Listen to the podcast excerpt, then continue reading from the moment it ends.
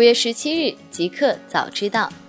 大家早上好，今天是五月十七日，星期四，欢迎收听即刻早知道。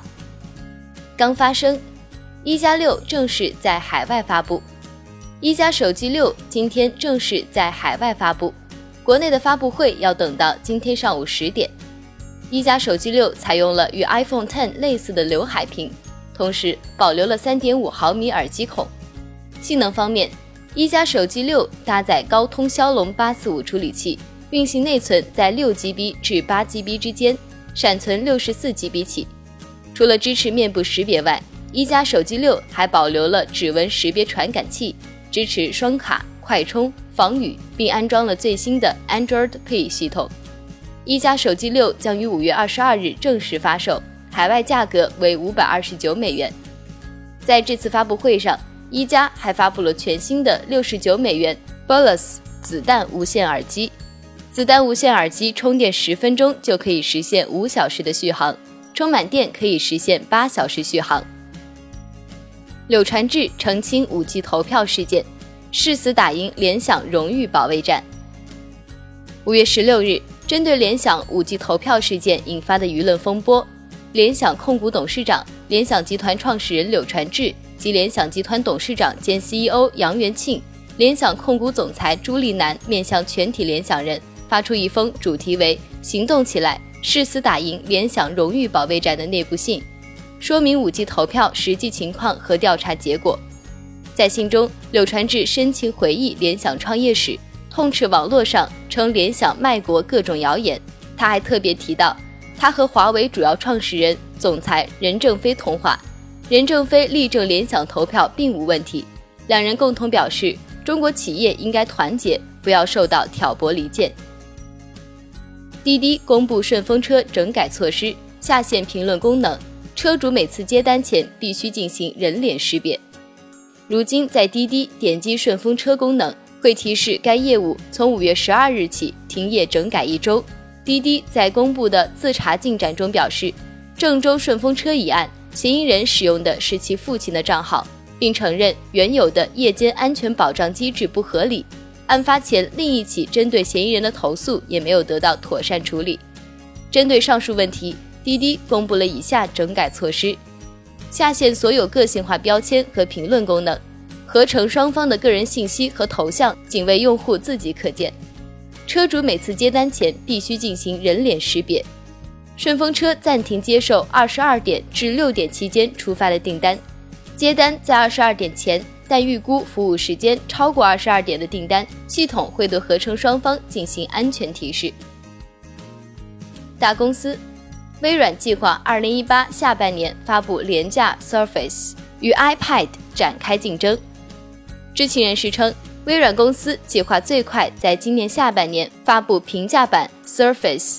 平板电脑产品线，寻求在苹果公司旗下 iPad 主导的低价平板电脑市场热销。新 Surface 平板将搭载十英寸屏幕，小于 Surface Pro 笔记本电脑配备的十二英寸屏幕。微软新平板售价约为四百美元，将采用类似于 iPad 圆角屏幕设计，不同于当前机型使用的方角屏幕设计。腾讯 Q1 财报。营收同比增长百分之四十八，微信月活跃用户达十点四亿。腾讯昨天公布了截至二零一八年三月三十一日未经审核的第一季度综合业绩及经审核的全年综合业绩。财报显示，二零一八年第一季度，腾讯总收入达到七百三十五点二八亿元人民币，较去年同期增长百分之四十八。公司权益持有人应占盈利两百三十二点九零亿元人民币，比去年同期增长百分之六十一。智能手机游戏收入达到约两百一十七亿元人民币，同比增长百分之六十八。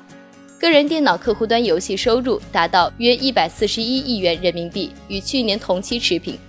即时通讯应用方面，QQ 月活跃账户数达到八点零五亿，同比下滑百分之六点四。QQ 智能终端月活跃账户数达到六点九四亿，比去年同期上升百分之二点四。微信和 WeChat 的合并月活跃账户数达到十点四零亿，同比增长百分之十点九。Google 全新新闻应用 Google News 上架 iOS 版本。在上周的谷歌 I/O 开发者大会上，谷歌发布了全新的人工智能 Google News 应用。目前，这款应用已经在苹果 App Store 上架，取代了原来谷歌的 News Stand 应用，并且可以看成是苹果 Apple News 最直接的竞争对手。iPhone X 和 iPad Pro 因真声和推广技术等赢得显示行业奖。今天，Display Week 为苹果公司的 iPad Pro 颁发了2018年显示行业大奖，因为他们拥有真正的创新。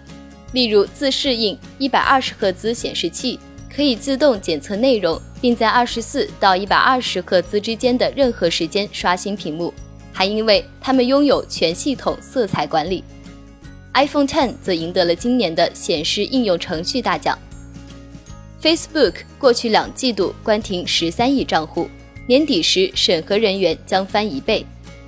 Facebook 日前发布了社区标准初步执行报告。报告显示，之前的两个季度中，Facebook 关闭了十三亿个假账户，并且封停两百个违规应用，这都在表明 Facebook 正在逐步加大内容的审核力度。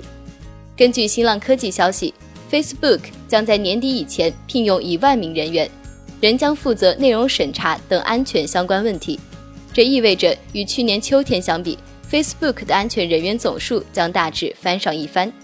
另外，扎克伯格拒绝参加数据隐私英国听证会，恐有被捕风险。互联网，周鸿祎给无人驾驶泼冷水，特斯拉每出一款车，我们都可以劫持掉。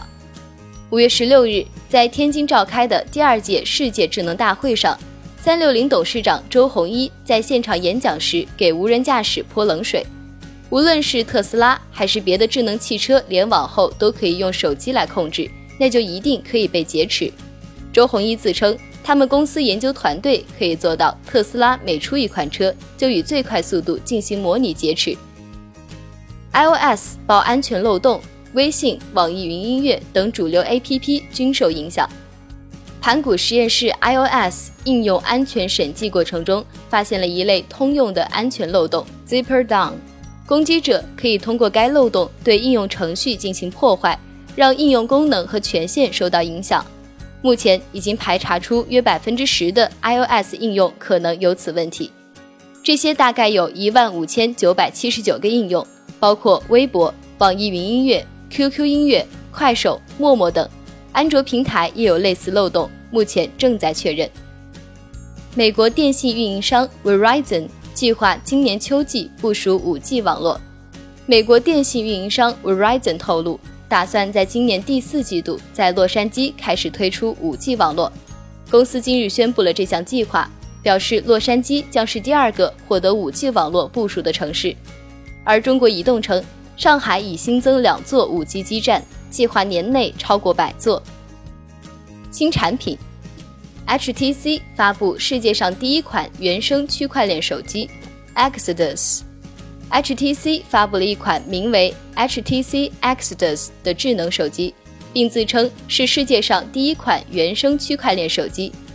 这款手机还拥有内置加密货币钱包。HTC 表示，每部 HTC Exodus 都可以作为比特币和以太币区块链的一个节点，每一部手机都能扩大网络的规模和范围。以上就是今天早知道的内容，祝大家生活愉快，我们明天再见。